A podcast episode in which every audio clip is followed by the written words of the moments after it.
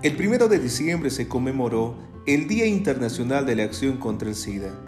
Cada año desde 1988 se hace conocer los avances contra la pandemia del VIH-Sida. Desde su aparición el SIDA ha matado a más de 33 millones de personas en todo el mundo. Se declaró como una de las epidemias mortales que se registró en la historia de la humanidad. Aunque hoy en día existe mayor acceso para tratar la epidemia, pero aún así continúa en aumento los nuevos casos de personas infectadas del VIH-Sida. Buenos días, buenas tardes y muy buenas noches.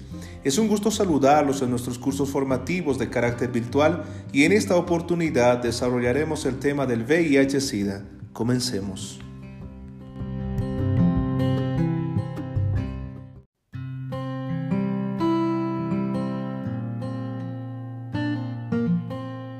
¿Qué entendemos por VIH?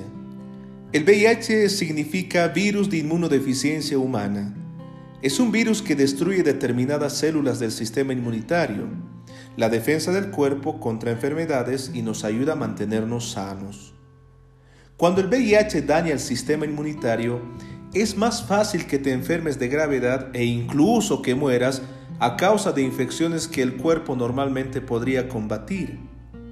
Así también podemos señalar que el VIH es el virus que causa el SIDA.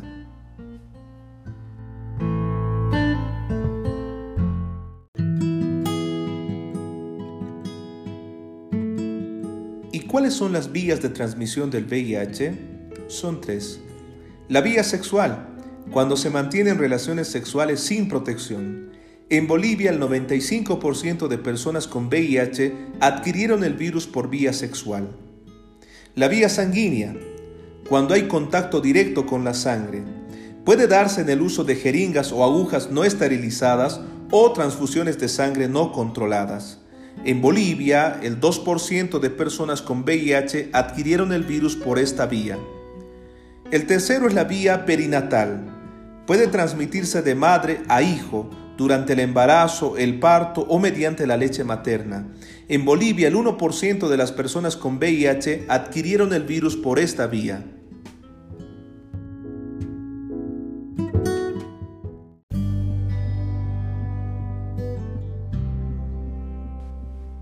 ¿Y cómo puedo saber si soy portador del VIH? Pues bien, el test de ELISA permite identificar un probable diagnóstico de infección por VIH, pero es poco específico y puede dar un falso positivo, es decir, la prueba que da positivo pero la persona no tiene VIH. Por eso se debe repetir dos veces la prueba cuando el test sale reactivo positivo. Si el test de Lisa resulta reactivo positivo, en la segunda prueba que debe realizarse necesariamente el test de Western Blot que confirme un test positivo para el VIH.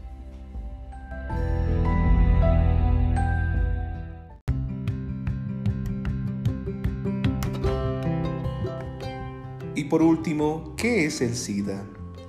El SIDA es el síndrome de inmunodeficiencia adquirida es la forma más grave de la infección provocada por el virus del VIH.